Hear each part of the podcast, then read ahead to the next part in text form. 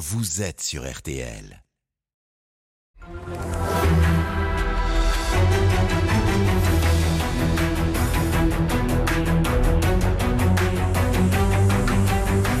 Le grand jury RTL Le Figaro LCI, Olivier Bost. Bonjour à tous, bienvenue dans ce grand jury. Bonjour Clément Beaune. Bonjour. Vous êtes le ministre chargé des Transports et vous êtes également ancien ministre des Affaires européennes. Je le précise car nous allons parler euh, avec vous de ce qui s'est passé ces 24 dernières heures en Russie. Les grandes puissances se sont euh, très peu exprimées sur euh, la rébellion de Wagner. Nous allons en parler. Vos dossiers chauds euh, à vous, euh, Clément Beaune, c'est la mise en place d'un contrôle technique pour les motos et les scooters, souvent repoussés et encore en discussion. Vous allez nous expliquer. Et puis, euh, avant l'été, nous parlerons aussi bien sûr d'avions, de trains et d'autoroutes. Et puis, vous revendiquez une sensibilité de gauche dans un gouvernement qui a besoin de la droite pour gouverner. Que pensez-vous d'un rapprochement avec les Républicains? Ce grand jury est en direct comme tous les euh, dimanches. Vous pouvez réagir sur les réseaux sociaux. Posez vos questions à Clément Beaune. C'est avec le hashtag euh, Le Grand Jury sur tous les réseaux sociaux. Marie-Pierre Haddad de la rédaction de RTL les surveille et nous alertera pour les questions avec ce signal.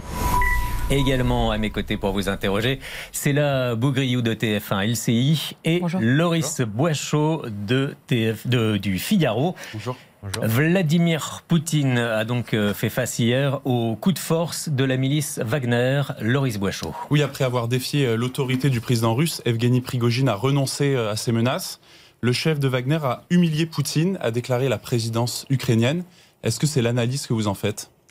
Écoutez, je serais extrêmement prudent. Vous avez rappelé que j'avais occupé les fonctions aux affaires européennes. Ce n'était pas ma responsabilité aujourd'hui. Et qu'on voit une situation aussi grave, et aussi euh, mouvante ou incertaine, je crois qu'il faut faire preuve d'une grande précaution. Le président de la République euh, a eu un certain nombre d'échanges diplomatiques, téléphoniques euh, hier. La ministre... Avec ses homologues, notamment Joe Biden. Oui, absolument. Ça a été rendu public et la ministre Catherine Colonna a suivi évidemment et le fait encore de très près cette situation. La seule chose qu'on puisse dire, parce que c'est peut-être un certain nombre d'épisodes qui vont se poursuivre, c'est que il y a encore quelques mois, on disait euh, la Russie, euh, c'est un pays euh, autoritaire, un pouvoir vertical, concentré, et il y a une forme de force dans cette autorité. On voit bien aujourd'hui, étape après étape, même s'il faut rester prudent, que les démocraties sont en fait celles qui aujourd'hui sont fermes, unies et fortes. C'est le cas de l'Ukraine qui tient bon, même si évidemment la situation est dramatiquement difficile et que beaucoup de morts euh, ont été victimes de ce conflit. C'est le cas des démocraties de l'Union européenne qui ont tenu bon, appliqué des sanctions, gardé et renforcé leur unité. C'est le cas de l'organisation euh, du traité de l'Atlantique Nord, l'OTAN, qui euh, s'est renforcée aussi. C'est le paradoxe de cette guerre de Vladimir Poutine depuis plus d'un an. Et donc on voit aujourd'hui que ceux qui sont présentés, avec parfois les complicités d'ailleurs dans nos propres démocraties, ou des soutiens, implicites ou explicites, on l'a vu chez Mme Le Pen, on l'a vu chez M. Mélenchon, sont en fait ceux qui affrontent les plus grandes difficultés que vous êtes en train de dire faibles. Que, que Vladimir Poutine n'est pas si fort que ça?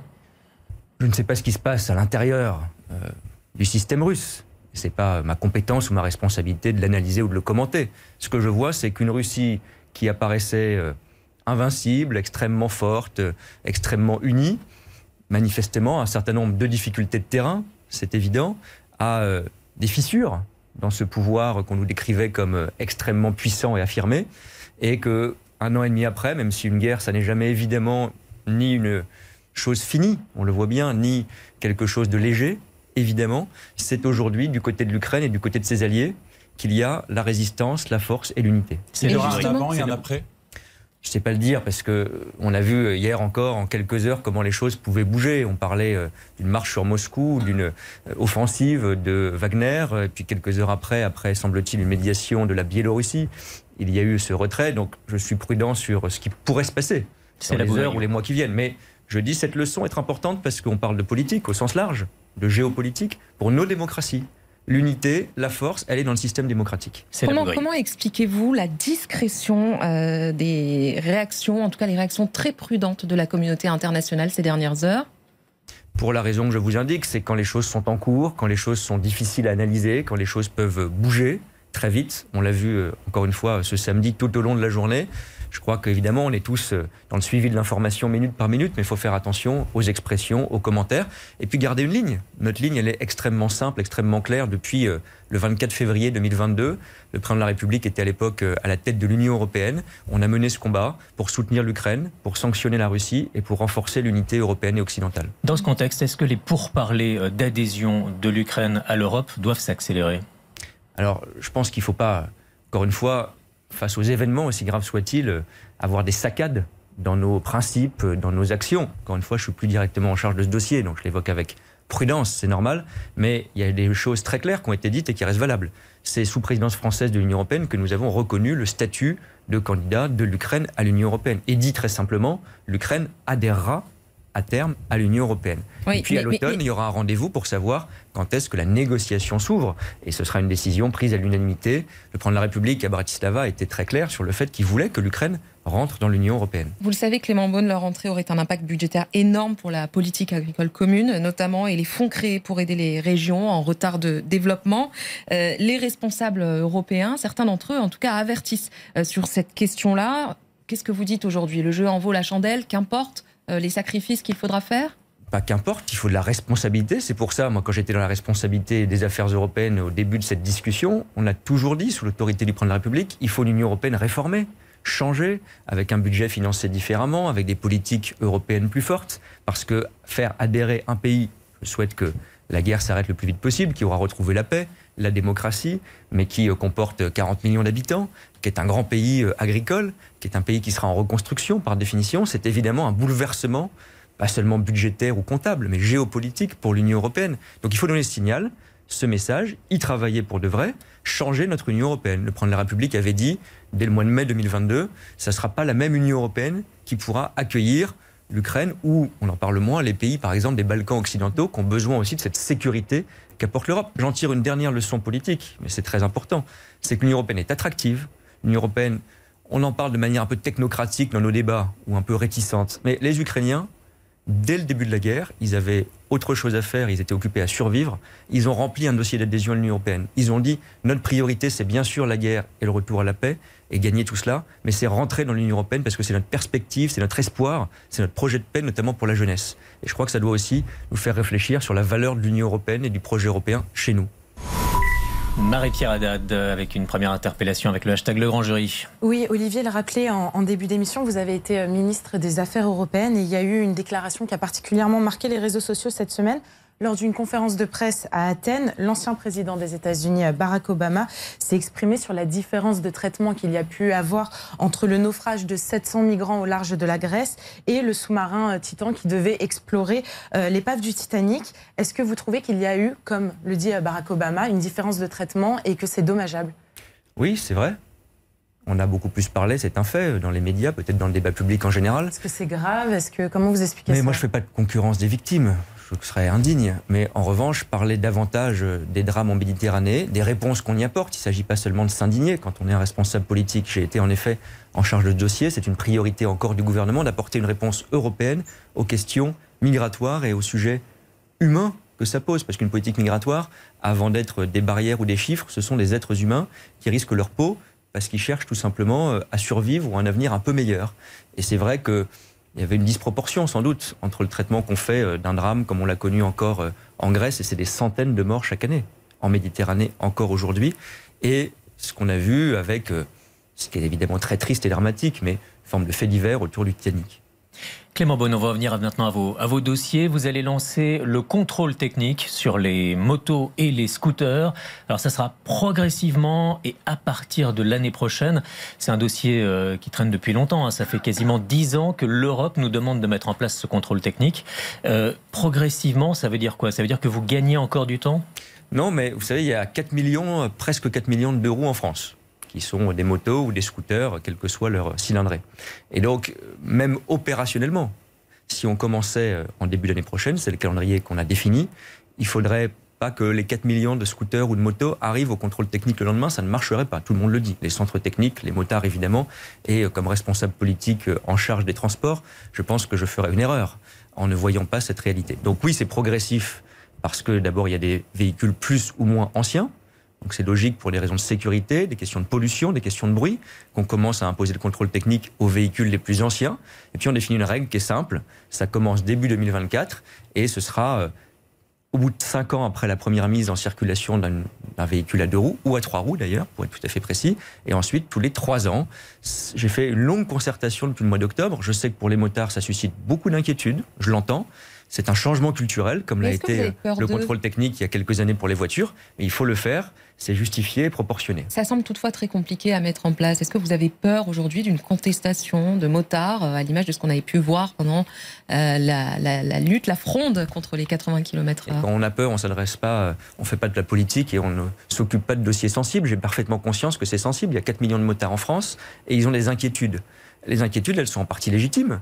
Moi, je n'oppose pas les uns aux autres. J'ai reçu plusieurs fois, pendant des dizaines d'heures, toutes les associations environnementales, de sécurité routière et les fédérations de motards. On a d'ailleurs tenu compte d'un certain nombre de choses. Certains nous ont dit il y a des motos à usage sportif, pour prendre un exemple très concret. C'est pas pareil que de circuler tous les jours en ville et de faire du bruit. Et donc elles sont exonérées de ce contrôle technique. Quand vous avez une moto de collection, c'est pas exactement les mêmes règles. Les motards m'ont dit on tient énormément à notre moto. Parfois c'est un investissement d'une vie et on la bichonne.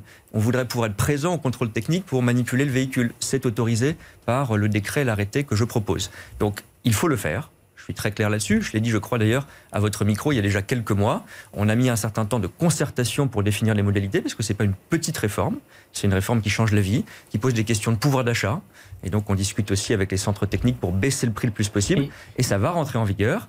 Et on la focalise, cette réforme et ce contrôle technique, sur la réduction du bruit, la réduction de la pollution et le renforcement de la sécurité routière, c'est utile. Mais vous parlez de, mois de consultation, là il y a encore une consultation, c'est ça? Alors, je ne veux pas rentrer trop dans la technique, c'est une modalité que nous impose le juge, qui a dit, comme on est sur un sujet environnemental, il faut une consultation du public. Donc le décret et l'arrêté qui définissent tous les paramètres que je vous indique sont prêts. Ils ont déjà fait l'objet d'une concertation. Formellement, c'est une obligation juridique. Il faut les mettre en ligne. Donc les gens vont dire on est d'accord, on n'est pas d'accord. Oui. ça, ça, ça eh ben, il y a un paramètre, par euh, exemple, qui est encore ouvert à la consultation. C'est la date exacte d'entrée en vigueur, euh, puisque j'ai dit ça sera entre le 15 janvier et le 15 mars 2024, donc début d'année prochaine. Mais en fonction de ce que nous disent les centres techniques, les motards, les associations, on pourra ajuster ce paramètre. Donc, pour être très clair, d'ici la fin du mois de juillet, tous les paramètres seront parfaitement connus, mais ils seront ceux que je vous dis là, avec une précision à trouver sur la date. Loris Boichot. Pour bien comprendre, Clément Bonne, vous promettez un contrôle euh, simple et pas cher. Qu'est-ce que ça veut dire simple? Est-ce que ça veut dire que ce sera très rapide? Et qu'est-ce que ça veut dire pas cher précisément? Ce sera combien? Alors simple, ça veut dire aussi sérieux. Hein. Il ne s'agit pas de jouer, puisque c'est le but de cette réforme. Le but, c'est pas d'embêter qui que ce soit. Le but, c'est d'être plus sérieux, plus protecteur en termes de sécurité routière, réduire le bruit, euh, notamment dans nos villes. C'est pour ça qu'on inclut les scooters, qui sont souvent une source de nuisance, on le voit dans nos villes. Et puis euh, l'environnement en réduisant les pollutions. Donc, on fait quelque chose de rigoureux sur ces trois dimensions. Simple parce que il y a quatre fois moins de points de contrôle technique que sur le contrôle technique des euh, véhicules automobiles parce que on avait besoin de cette simplicité aussi pour les centres techniques d'ailleurs. Ça concerne et ça améliore la vie des motards, mais c'est plus opérationnel de faire ainsi. Et puis je l'ai dit dès le départ, il faut que ce soit le moins pénalisant possible. On est dans une période, ça n'a échappé à personne, où les questions de pouvoir d'achat sont sensibles, parfois douloureuses, et donc rajouter euh, quelques dizaines d'euros, c'est pas rien. Et donc on le fait de manière progressive. Ça sera tous les cinq ans puis tous les trois ans. Donc c'est pas tous les semaines ou tous les ans et on se bat pour que ça soit autour d'une cinquantaine d'euros. C'est l'engagement que je demande au centre technique et on continuera la discussion jusqu'à la mise en place pour que ça soit le moins cher possible et si possible même inférieur à ce seuil. Alors vous vous en doutez, c'est un sujet qui fait énormément réagir. Marie-Pierre Haddad, le hashtag Le Grand Jury. Il y a eu euh, beaucoup de commentaires d'internautes qui approuvent votre décision, mais il y a aussi euh, des, euh, des automobilistes et aussi des motards qui estiment que bah, le contrôle technique va coûter trop cher, comme le commentaire de Aude que je vous lis, qui évoque un racket de plus. Qu'est-ce que vous répondez aux gens qui trouvent que c'est trop? Écoutez, c'est toujours un équilibre à trouver. Cette mesure, je pense qu'elle est justifiée et qu'elle est proportionnée. Et euh, quand vous faites une opération de contrôle, pour que ça soit sérieux aussi, euh, parce que simple, ça ne veut pas dire qu'on fait les choses à la légère, bah, ça a des investissements, ça nécessite des investissements. Que le prix du contrôle technique pourrait être amené à augmenter, par exemple, au fur et à mesure je crois pas, On le surveillera. On n'est pas dans un pays où nous administrons les prix. C'est pas ce qu'on fait sur le contrôle euh, automobile non plus. Mais il faut de la concurrence. Et donc, les fédérations de motards m'ont, par exemple, plusieurs fois demandé qu'il y ait le plus d'acteurs possible sur le maximum d'endroits du territoire qui puissent effectuer ce contrôle technique, qui n'est pas une forme de monopole pour telle ou telle marque. Et évidemment, la concurrence va tirer les prix vers le bas. Et puis, je dis aussi très solennellement au centre technique, euh, c'est une nouveauté pour eux-mêmes, mais ça ne doit pas être l'occasion, en quelque sorte, de profiter d'une situation. Et donc, il faut prendre en compte les préoccupations des motards aussi. J'y serai très vigilant. Euh, les possesseurs euh, aujourd'hui de, motos, de scooters, de roues, euh, trois roues, sont également incités, vont être également incités à changer d'engin. On parle d'une prime jusqu'à 6 000 euros, une prime de conversion. Est-ce que vous pouvez nous en dire un peu oui. plus? Pour des questions écologiques et de pouvoir d'achat, justement, on prend aussi des mesures d'accompagnement, des mesures de soutien, des mesures positives. Deux notamment. Une qui consiste à lancer cette année, ça a été une longue quête des motards et j'y ai euh, donné droit, mon ministère finance une étude sur les boîtiers éthanol. Vous savez, sur les voitures, on peut faire euh, la mise en place de boîtiers éthanol qui euh, réduisent un peu les consommations. Ça ne marche pas pour les motos aujourd'hui. Il y a quelques sujets techniques. On va lancer ce travail. Et surtout, la prime à la conversion, elle existait aujourd'hui, mais elle était tellement compliquée et tellement faible que personne n'y avait recours. On va l'augmenter massivement.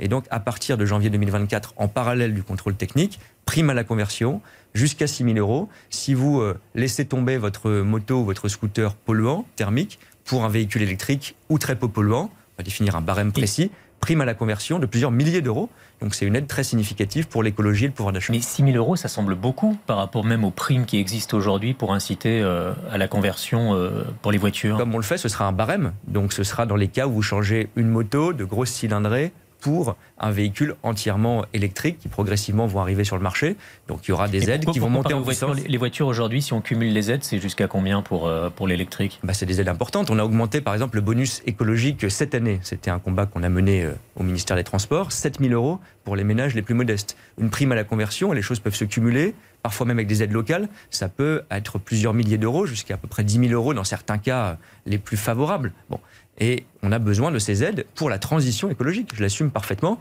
Ça ne sera pas 6 000 euros pour tous les véhicules et pour tout le monde. Ce sera pour les véhicules électriques les plus coûteux. Et donc, c'est un barème qu'on définira d'ici euh, l'automne prochain. Clément Beaune, on va maintenant parler de l'une de vos autres annonces euh, récentes, c'est la Bougriou. Oui, absolument, le permis de conduire euh, qui sera donc possible de passer à partir de 17 ans contre 18 aujourd'hui. sauf que c'est un examen qui reste très cher. Pourquoi ne pas commencer par faire baisser les prix avant de baisser le seuil de l'âge auquel on peut Là aussi, comment vous faites baisser les prix de manière générale? C'est en offrant plus de disponibilité bon, et en ayant plusieurs acteurs qui peuvent aider à passer le code ou le permis. C'est ce qu'on a fait d'ailleurs depuis la loi dite Macron, où vous avez plus de facilité à passer le code, on sait, y compris dans le réseau de la Poste et d'autres choses. La Première ministre a annoncé en même temps que la mesure 17 ans d'abaissement de l'âge légal du permis de conduire, une mesure importante d'aide pour euh, ceux qui sont en lycée professionnel. Aujourd'hui, les apprentis peuvent bénéficier de 500 euros d'aide pour passer le permis de conduire. C'est important. On le fait aussi maintenant. C'est ce qu'a annoncé Elisabeth Borne pour ceux qui sont en lycée professionnel. Quel est le sens de la mesure? C'est pas euh, un coup de poker ou un jeu de dés. C'est de dire il y a des gens qui ont besoin de la voiture. Il faut que les voitures, on y reviendra peut-être, soient de moins en moins polluantes, mais c'est une réalité de proximité. Et beaucoup de jeunes aujourd'hui qui sont en apprentissage, qui sont en lycée professionnel, qui vont avoir des stages ou un métier qu'ils commencent à exercer, ont besoin d'un accompagnement. Et sinon, qu'est-ce qui se passe? En général, ils prennent un deux roues euh, avec des comportements sur la route qui peuvent être dangereux. Parfois même, il y a de la fraude au permis de conduire, ou parfois, ils n'ont pas de solution de déplacement. Et justement, vous parlez du fait que. Et donc, il faut renforcer les contrôles et abaisser l'âge aussi. Vous parlez du danger. Euh, il y a aussi des études qui montrent qu'il y a une grande partie euh, d'accidents euh, chez les 18-24 ans. Un conducteur novice a quatre fois plus de chances de faire un accident mortel. Est-ce que vous redoutez que cela fasse monter le, nombre d'accidents Pour être précis, ça, c'est pas lié à l'âge, c'est lié au, fait que vous commenciez à conduire. Quel que soit l'âge auquel vous commenciez à conduire, c'est, si je puis dire, le manque d'expérience de conducteur. Oui, Quand on regarde. la première cause de mortalité chez les jeunes. Vous avez parfaitement raison. C'est pour ça qu'il faut être intransigeant sur les comportements dangereux, la vitesse, les stupéfiants, l'alcool, etc. On renforce aussi les sanctions à cet égard en parallèle. On renforce la formation.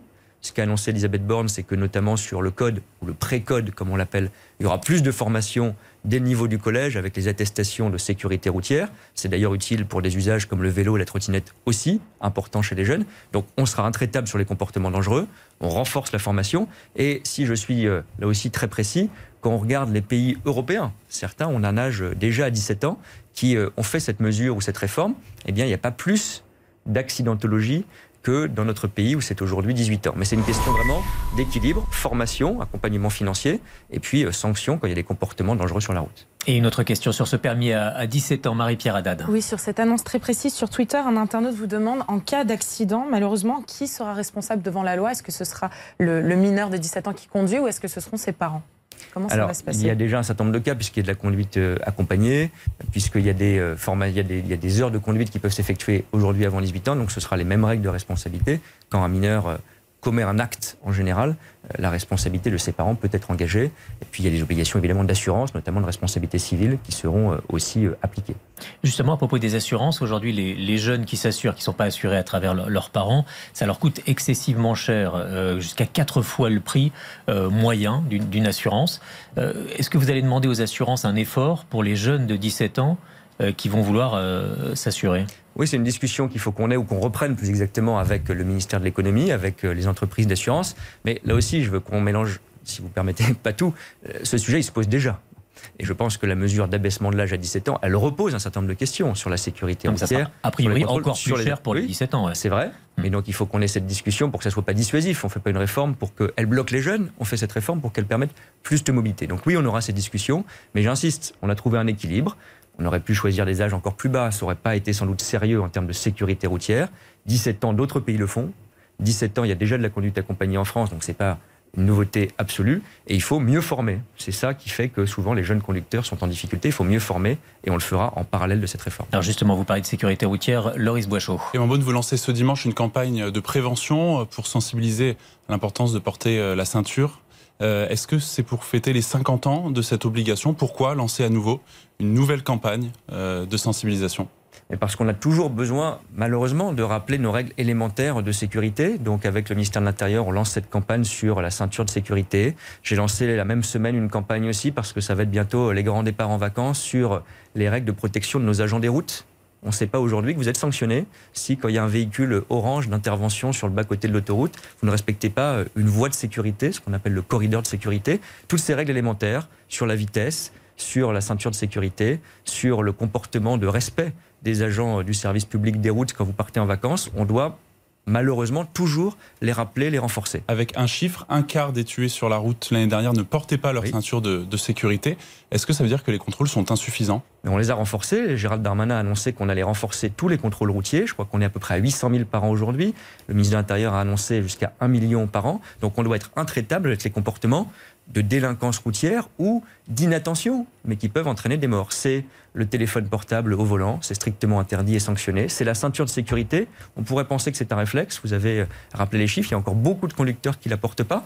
On commémore, on célèbre, si je puis dire ainsi, les 50 ans de cette obligation qui a sauvé des milliers de vies. Et il y a aussi les 30 ans de l'obligation de porter la ceinture Mais de sécurité aussi... à l'arrière. Je le redis aussi parce que c'est vu encore une fois comme une forme de faculté, de possibilité. C'est une obligation. Et ça protège notamment les enfants. Parallèlement, vous avez annoncé aussi euh, la fin de la perte d'un point pour les petits excès de, de vitesse. Est-ce que euh, cette annonce-là a provoqué un relâchement ou pas chez les automobilistes? C'est pas ce qu'on constate. Et ce qu'on a annoncé, ce que le gouvernement a annoncé, notamment le ministre de l'Intérieur, c'est qu'il fallait qu'on renforce les sanctions. Et le message est très clair vis-à-vis -vis des comportements les plus graves, notamment la prise d'alcool ou de stupéfiants avant de prendre le volant. Et il fallait un peu plus de souplesse sur ce qu'on appelle des petits excès de vitesse. Il y a un point qui est encore en discussion qui me semble important, c'est que dans les zones comme les villes par exemple, où la vitesse est beaucoup plus basse, 50 km/h voire 30 km/h, on va voir si on applique ou pas cette mesure, parce qu'il faut garder évidemment euh, une grande fermeté là où euh, 2-3 km/h de dépassement, bah, c'est parfois 10% d'excès de vitesse en réalité par rapport aux 30 ou 50 de l'obligation légale. Donc je serai très vigilant sur le fait qu'on garde évidemment une exigence très forte en matière de sécurité routière. Alors on reparlera des, euh, transports et des vacances d'été notamment avec, avec le train, mais auparavant euh, parlons un peu d'aviation. C'était le salon du Bourget euh, cette semaine, ça a été un succès hein, pour les, fabricants avec notamment le plus gros contrat de l'histoire pour Airbus. Le secteur aérien est en pleine croissance. Euh, avec l'aviation qui repart, sommes-nous très loin de la, fin de l'abondance que décrivait Emmanuel Macron il y a à peine quelques mois? La fin de l'abondance qu'a évoqué le président de la République, c'est euh, une transformation profonde et de long terme de nos modes de vie, sur les prix de l'énergie par exemple, et on le voit y compris dans le secteur de l'aviation. Le trafic aérien repart. Évidemment, il était euh, très en deçà de son niveau historique et de sa tendance historique parce qu'il y a eu la crise Covid. Dans beaucoup de secteurs, ça a ralenti l'activité. Dans l'aviation, ça a cloué au sol des milliers d'avions. Cette année, en 2023, on va sans doute retrouver le niveau de trafic aérien de 2019 avant Covid. Oui, et les, puis, les, ventes d'avions de cette semaine euh, vont plutôt vers une, une oui. explosion du trafic aérien. Et vous avez raison, mais c'est aussi la réponse qu'on doit apporter à la stratégie de décarbonation et de transition écologique. On n'est pas tout seul dans le monde, donc on doit faire nos efforts. Moi, je crois toujours que c'est une mauvaise idée de dire, comme on est tout petit à l'échelle mondiale, on ne doit pas faire d'efforts. On doit faire des efforts, mais on doit faire levier par l'Europe et par la coopération internationale. Les ventes d'avions, elles sont éclairantes. Quand Airbus signe une commande de 500 avions d'un coup avec une seule compagnie, cette compagnie, elle est indienne. Les autres grandes ventes du salon, c'était souvent des compagnies des pays dits en développement, Mexique par exemple, et quelques autres. Et donc, ça veut dire que dans ces pays-là, il y a de la mobilité par l'avion qui se développe énormément, parce qu'il y a un rattrapage économique, parce que ce sont souvent des grands pays ou des grandes économies. Et on ne peut pas ignorer ça. Ça ne veut pas dire qu'il faut baisser les bras et dire bah, c'est comme ça, le trafic augmente, et puis euh, il sera polluant. Mais quand des, Alors, quand veut des dire prendre des mesures quand des internationales pour réduire la carbonation. Notamment Air France et puis d'autres compagnies aériennes pour dire euh, l'aviation durable, euh, éco-responsable, euh, vert, ça n'existe pas, tout ça c'est mensonger. Qu'est-ce que vous leur répondez Bien sûr que ça existe, mais c'est à construire. Enfin, ce serait désespérant et d'ailleurs irresponsable de dire écoutez, euh, l'avion, c'est une bestiole polluante, euh, c'est l'avenir de l'aviation de rester polluant. Pas du tout. Bien sûr, ça met du temps d'avoir un avion plus vert, voire un avion vert, zéro carbone à terme. Bien sûr, ça ne se fera pas demain matin, personne ne dit cela. Mais en revanche, une stratégie industrielle pour aller vers des carburants durables, c'est-à-dire qui émettent moins ou pas du tout, c'est 50% de la décarbonation de l'aviation. Des moteurs qui polluent moins et qui émettent moins, c'est une réalité et ça tombe bien parce qu'on a en France les champions industriels mondiaux, Oui, Airbus, justement. Safran et d'autres. C'est la. C'est une, c'est une des promesses, la décarbonation, avec euh, les carburants durables notamment. Si les avions augmentent leur part euh, de ces carburants verts, est-ce qu'aujourd'hui, vous pouvez euh, garantir, vous pouvez nous dire qu'il y aura suffisamment de ressources pour les faire voler? Ah, je peux le garantir si on investit. Et c'est exactement les annonces du président de la République avant le salon du Bourget. La semaine dernière, le président de la République a dit on va donner 300 millions d'euros chaque année jusqu'à 2030 pour une stratégie de recherche-développement vers l'avion vert. Donc si on n'investit pas, on n'y arrive pas. On le fait. Et c'est vrai aussi sur ce qu'on appelle les carburants durables ou les SAF, qui euh, font l'objet d'un plan d'investissement en France avec des sites de production, notamment un site à côté de Pau, dans les Pyrénées-Atlantiques. Il y aura plusieurs autres sites en France qui vont être annoncés ces prochains mois. 200 millions d'euros d'investissement de l'État pour produire en France. Oui, on peut et on aura les niveaux suffisants pour avoir du carburant durable dans nos avions d'ici la fin de la décennie. Vous le savez, parmi les critiques, il y a beaucoup de gens aujourd'hui qui disent il n'y a pas de carburant, euh, enfin il n'y a pas d'avion vert, pardon. L'ingénieur Jean-Marc Jancovici provoque un débat. Il prône un quota de vol en avion, 4 par an, 4 par vie, pardon. une vie, ouais. Euh, Vous trouvez cela euh, totalement excessif ou vous dites c'est une piste à laquelle on peut réfléchir? J'ai fait un débat lundi avec Jean-Marc Jancovici. Donc moi, je suis ouvert à tous les débats et toutes les idées. Ce que je pense, c'est que ça ne marche pas de fonctionner comme ça. Vous faites comment? Vous avez votre carte vitale de l'aviation, vous allez à l'aéroport et vous dites euh, j'ai fait un vol il y a 12 ans, euh, c'était le troisième de ma vie, donc j'en refais un. Comment vous faites pour des scientifiques, pour des gens qui ont besoin de voyager, pour les gens qui ont une famille à l'étranger? Donc ce que dit Jean-Marc Jancovici, d'ailleurs, il a complété son propos, c'est-à-dire de fait, il y aura une restriction des ressources, donc il faut qu'on change les choses. Je crois plutôt qu'il faut investir pour décarboner. Alors, vous avez peut-être un, un surnom qui va s'installer, euh, Clément Beaune. C'est euh, Monsieur Taxe. Taxe sur les avions, taxe sur les péages, sur les sociétés d'autoroutes, taxe sur les voitures. On va parler dans quelques instants, juste après la pause de ce grand jury. À tout de suite.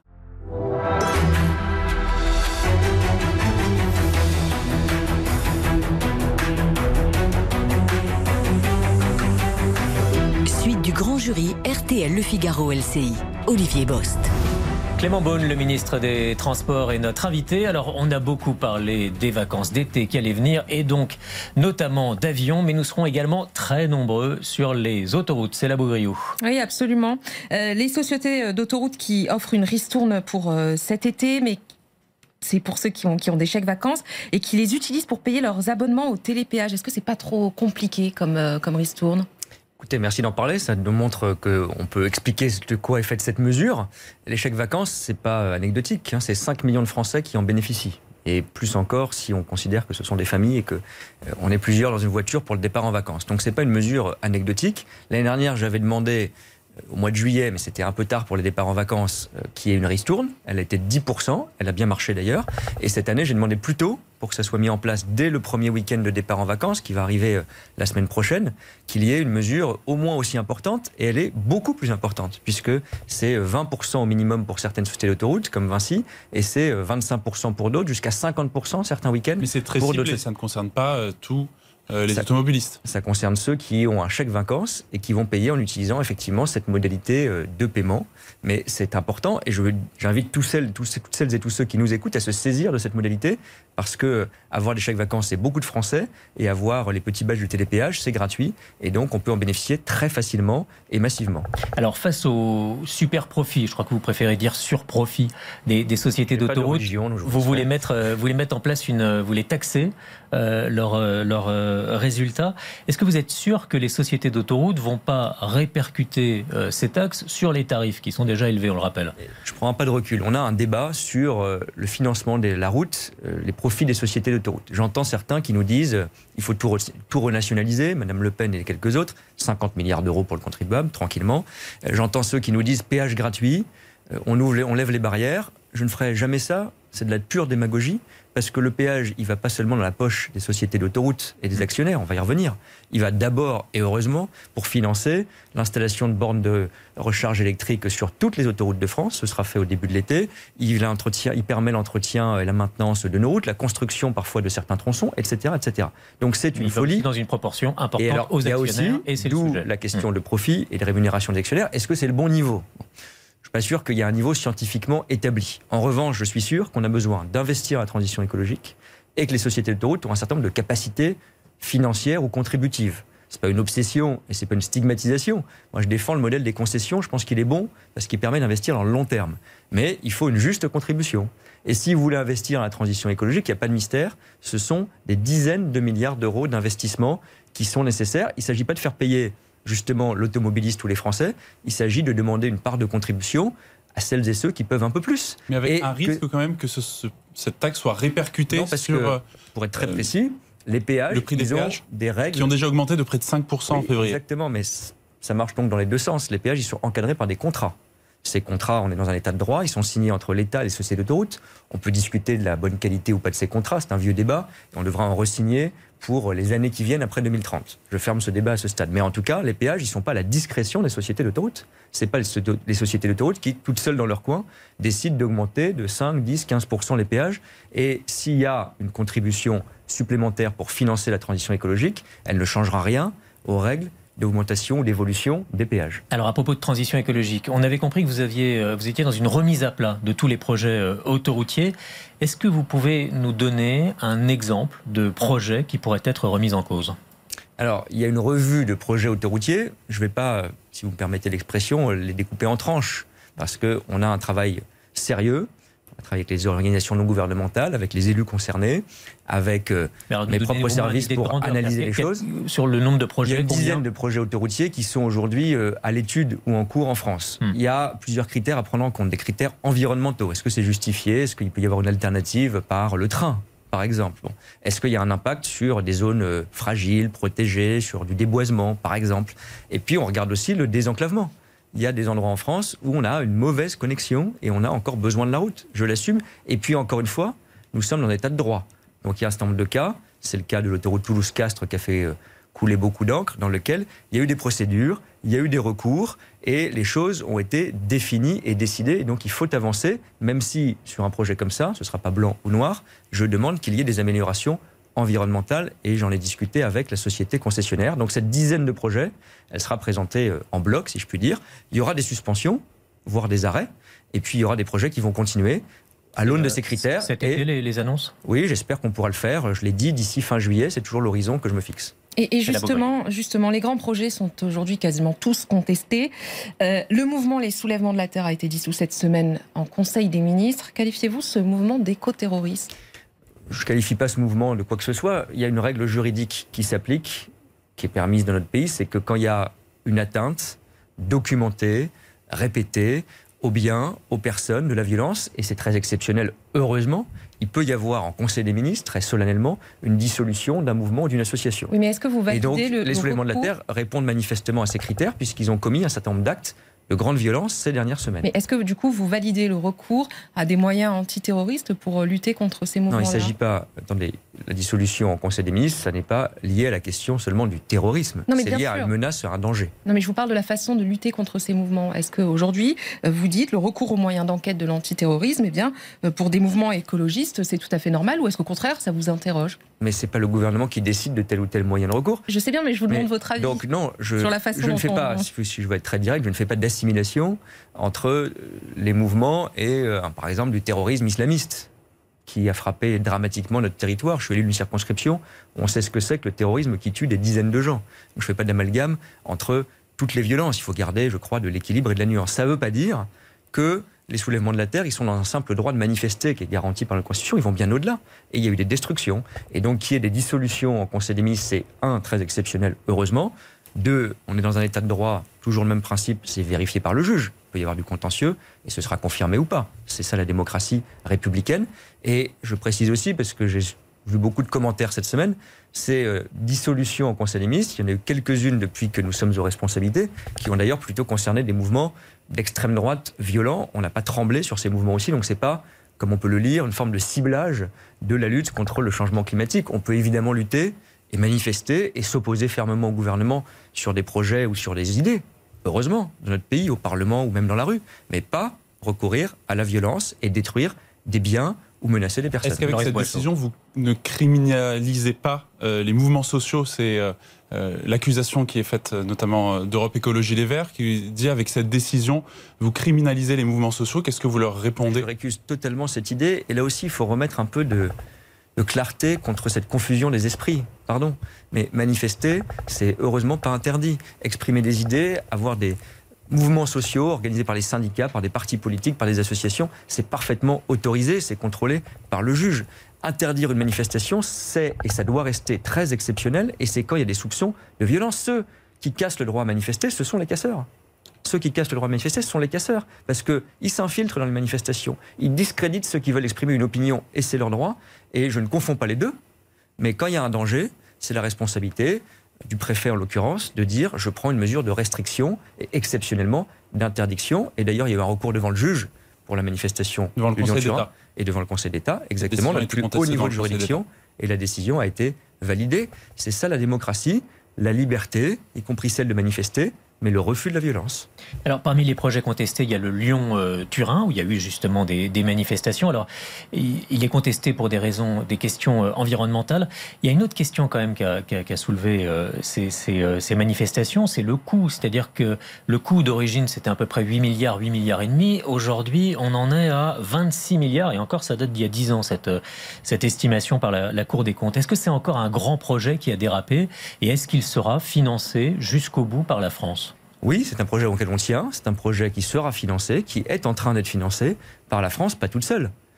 La France, l'Italie, puisque c'est un, un, tunnel transfrontalier, et par l'Europe, qui va prendre en charge jusqu'à 50% des coûts de ce grand projet ferroviaire parce qu'il réunit des, des pays. Et certains disent que le tunnel sera terminé et nous on n'aura pas fait notre part euh, sur la partie ferroviaire côté français. On va aller jusqu'au bout de ce projet. Effectivement, ce serait pour le coup absurde, je crois que tout le monde peut en convenir, de creuser un tunnel et puis d'avoir les vieilles euh, voies ferroviaires à côté qui ne permettent pas d'augmenter le trafic et notamment le trafic ferroviaire de marchandises parce que ça va permettre, je le redis quand même, de retirer un million de camions de nos routes et donc la pollution qui va avec.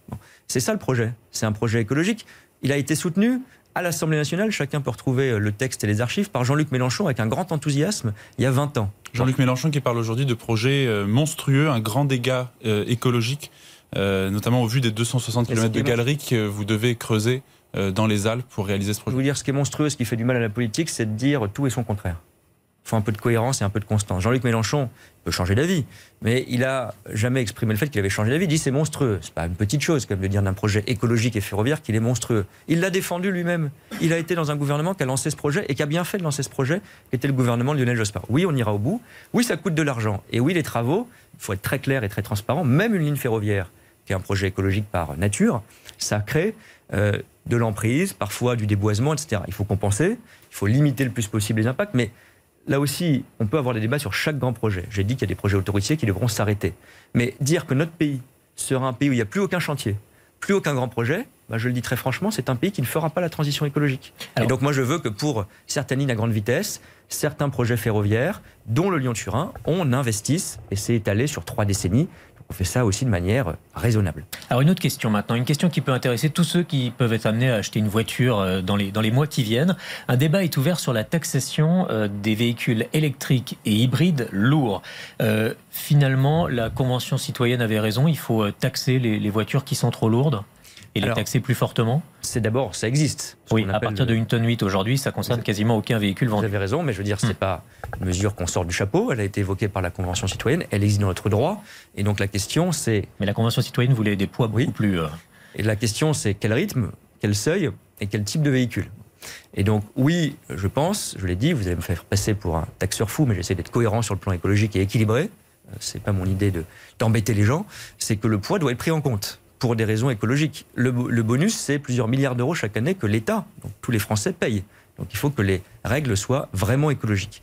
Donc oui, le seuil qui est appliqué aujourd'hui aux véhicules thermiques, parce que c'est pour les véhicules thermiques, je le précise, il va être abaissé progressivement et sans doute dès le projet de loi de finances pour 2024. Et pour les voitures électriques? Et j'ai dit que pour les voitures électriques et les voitures hybrides, dans un premier temps, la question se poserait. Mais là aussi, j'essaie d'être cohérent. On essaie d'encourager le passage du thermique. Posé pour le 1er janvier 2024 Pas pour, pas pour le 1er janvier 2024, pour être très clair. Ce que j'ai dit, c'était que c'est le sens de l'histoire de prendre en compte le critère de poids. Mais on est dans une phase de transition. Le mot a un sens. Donc il faut qu'on développe les véhicules électriques en France et en Europe. Plutôt des petits, moyens, pas trop chers, pour aussi des raisons sociales. Pour les hybrides, même chose. Et progressivement, c'est le sens du bonus écologique depuis des années. On durcit les critères au fur et à mesure du moment où on a des véhicules. Alors, vous avez, plus vous avez réagi au, au monsieur, monsieur Tax. Euh, Est-ce que c'est pas contraire à la ligne affichée par le gouvernement, c'est-à-dire euh, on crée pas de nouveaux impôts, on n'alourdit pas la fiscalité, de vouloir créer des taxes, donc je rappelle, hein, sur l'aérien, sur les sociétés d'autoroutes, sur les voitures lourdes? Non, mais la ligne du gouvernement et du président de la République, elle est extrêmement claire, elle est appliquée, elle est soutenue par tous, et moi le premier, évidemment. C'est d'avoir, pas là non plus pour des raisons euh, idéologiques euh, éthérées, mais pour des raisons pragmatiques et d'efficacité, pour créer des emplois, et on y arrive, d'avoir des taxes sur les entreprises qui soient moins élevées, ou qui soient dans la moyenne européenne, tout simplement. Et à côté de ça, on le défend aussi, d'avoir au niveau international une taxation plus juste. C'est ce qu'a dit le président sur l'écologie. Mais vous C'est ce répondez qu'on a fait sur les les multinationales. votre Et puis ensuite, Hmm. il y a des sujets ponctuels où il peut y avoir des contributions ou des taxes, disons les mots, ça existe. Le malus euh, automobile, ça existe depuis longtemps, on l'a durci. Est-ce que c'est une taxe? Je ne sais pas, mais enfin, c'est une contribution obligatoire. On n'est pas très loin. C'était une taxe, ouais. Dans la loi qu'a portée Elisabeth Borne quand elle était ministre des Transports, la loi des mobilités, on a fait payer un petit quelque chose, il faut le faire de manière proportionnée, sur certains billets d'avion pour financer, pas n'importe quoi, la transition écologique. Les sociétés autoroutières, moi j'essaie d'être cohérent, il y en a qui me disent, elles se gavent, il faut tout leur prendre. Je ne crois pas que ce soit le bon discours. D'autres me disent, euh, il faut zéro contribution. Je pense qu'il faut une contribution raisonnable, proportionnée, ciblée sur les besoins de la transition écologique. Avez-vous trouvé les pistes d'économie pour euh, réduire euh, vos, vos dépenses de 5% dans votre ministère, comme le demande euh, Elisabeth Borne Alors, c'est des discussions budgétaires en cours qui sont jamais très faciles. Moi, j'ai travaillé au ministère des Finances, donc je suis sensible aux questions de, de finances publiques, évidemment, et c'est un effort collectif. La dette, ça nous concerne tous, et c'est aussi un sujet pour nos enfants. Donc, j'y suis particulièrement sensible. Donc, avec Christophe Béchu, sur le périmètre du ministère de l'écologie et des transports, on regarde sur les dépenses de fonctionnement, comment on peut faire mieux, un peu moins cher, et des économies. Tout le monde doit faire ça. Maintenant, pour ce qui me concerne, pour être très concret, il y a un plan d'investissement dans les transports qui a été annoncé par la Première ministre, les fameux 100 milliards d'euros pour le ferroviaire d'ici 2040. Cet engagement, il sera tenu. Il ne sera pas raboté, il sera tenu. Alors, une question euh, sur les réseaux sociaux avec le hashtag Le Grand Jury. Marie-Pierre Haddad, qui Euh, concerne le train. Exactement. Alors, vous savez que François Ruffin, euh, le député de la France Insoumise, propose que le train, le TER, soit illimité pour un coût de 29 euros tout l'été. Est-ce que, et du coup, on a été relancé sur cette question, est-ce que vous trouvez que c'est une bonne idée? Est-ce qu'il faut la mettre en place? Oui, c'est une bonne idée d'avoir des mesures simples, lisibles, de billets moins chers. Il faut être très clair. Euh, ensuite, François Ruffin, je vais aller plus loin que lui. Euh, il parle des TER, il parle pardon des trains, euh, je crois, intercités Oui. dans son tweet. Les trains intercités, pour ceux qui nous écoutent, c'est 12 millions de voyageurs par an, donc c'est pas une petite chose. Ce sont des trains qui relèvent de l'État, en effet, sur Paris-Clermont-Ferrand, Bordeaux-Marseille, etc. J'ai annoncé un investissement, là aussi, j'aurais aimé que M. Ruffin le salue par tweet, euh, de renouvellement de tous les trains sur ces lignes-là. C'est plusieurs milliards d'euros, 5 milliards d'euros d'investissement majeur. C'est ça la priorité, et ça se finance aussi. On ne peut pas faire le train gratuit, parce que priorité à l'investissement. Mais baisser les tarifs, je l'ai fait d'abord parce qu'il y a eu des problèmes pour les grèves. C'est la première fois qu'on rembourse à hauteur de 100 euros les personnes qui ont été Est-ce qu'il y aura bloquées. une nouvelle baisse de Et tarifs il y dans les aura, dans les prochains jours, j'annoncerai un certain nombre de mesures tarifaires, de mesures de réduction, notamment pour l'été, sur les trains intercités, parce qu'ils relèvent directement de mon Et qui ministère vise les de jeunes ou l'État. euh, plus. Ils viseront tous les usagers, parce que je pense qu'on a droit aux vacances, même quand on a plus de 25 ans. Et quand on part en famille, on ne va pas distinguer entre ceux qui sont jeunes Une et ceux qui sont moins tarifaire de jeunes. combien? Je le préciserai, Ça parce sera que quelque c'est chose en de simple, il faudra prendre une carte. Ce ou, sera euh, quelque chose d'extrêmement simple et d'extrêmement puissant. Mais je vais plus loin que François Ruffin parce que moi je pense qu'on doit aller vers un pass qui soit attractif sur l'ensemble des trains que j'appelle du quotidien. Les intercités, et là il faut travailler avec les régions, les TER. Et d'ailleurs je salue quelle que soit leur sensibilité politique, tous les efforts que font beaucoup de régions. Madame Delga en Occitanie, train à 1 euro pour les jeunes. Monsieur Muselier en région Provence-Alpes-Côte d'Azur, 90 euros, train illimité pour les étudiants toute l'année. Donc en fait, le paradoxe, c'est que quand vous regardez le prix du train du quotidien, on est moins cher qu'en Allemagne. On est moins cher qu'en Allemagne. Mais en Allemagne, ils ont un produit, si je puis dire, une carte très simple, 49 euros pour l'équivalent TER plus intercité. Et eh ben je crois qu'on n'est pas plus bête que les autres. On doit pouvoir se mettre autour de la table avec les régions qui font déjà de grands efforts, l'État qui doit faire sa part aussi, et définir, c'est ce qu'a annoncé la Première ministre, dans les prochains mois, j'y travaille, un pass simple, billet unique pour tous nos transports et pas cher. Loris Boischaud. Euh, Clément Beaune, le président de la République, se rend à Marseille demain pour une visite de trois jours. Vous y étiez justement, dans la deuxième ville de France, euh, mardi. Euh, vous avez notamment signé un contrat État-région, un contrat de plan sur les transports. Est-ce que ça veut dire que chaque région devra signer un contrat avec l'État pour obtenir des financements pour ces transports? Oui, je le souhaite. Ces contrats de plan État-région, ils sont anciens. Hein. Ce sont des contrats qui ont euh, été signés par presque tous les gouvernements avec les régions. La différence, c'est qu'on investit massivement, on augmente de 50% les crédits qu'on est prêt à mettre dans ces contrats avec les régions, et on les consacre pour les trois quarts aux ferroviaires. Priorité très claire et cohérente là aussi. Et donc je souhaite qu'on puisse signer pardon, avec toutes les régions, j'espère avant la fin de l'année. Première région qui a bien voulu signer avec l'État et qui s'est engagée, l'effort total c'est presque 1 milliard d'euros pour les transports dans cette région Provence-Alpes-Côte d'Azur, c'est M. Muselier, et on l'a fait mardi dernier. alors, puisque vous Je crois que ça préfigure aussi l'état d'esprit de mobilisation, d'investissement à Marseille que le président va porter euh, à partir de demain. Mais puisque vous aidez les régions pour les transports, est-ce que vous allez aider par exemple la région Hauts-de-France à réaliser ce qu'on appelle le, barreau Roissy-Picardie? C'est Xavier Bertrand, le président des, Hauts-de-France, qui a dit cette semaine c'est un projet en danger de mort parce que l'Europe ne veut pas le financer. Est-ce que l'État va compenser ce, financement? C'est pas du tout un projet en, en danger de mort, c'est un projet qui avance et qui se fera très clair là-dessus. Mais avec quel financement? Et je l'ai dit à Xavier Bertrand, avec qui j'ai échangé encore hier sur ce sujet. On avait demandé, je l'ai demandé, j'aurais aimé que Xavier Bertrand signe avec moi le courrier, peu importe. On avait demandé une, un financement, une subvention à l'Europe, on ne l'a pas obtenu cette fois-ci.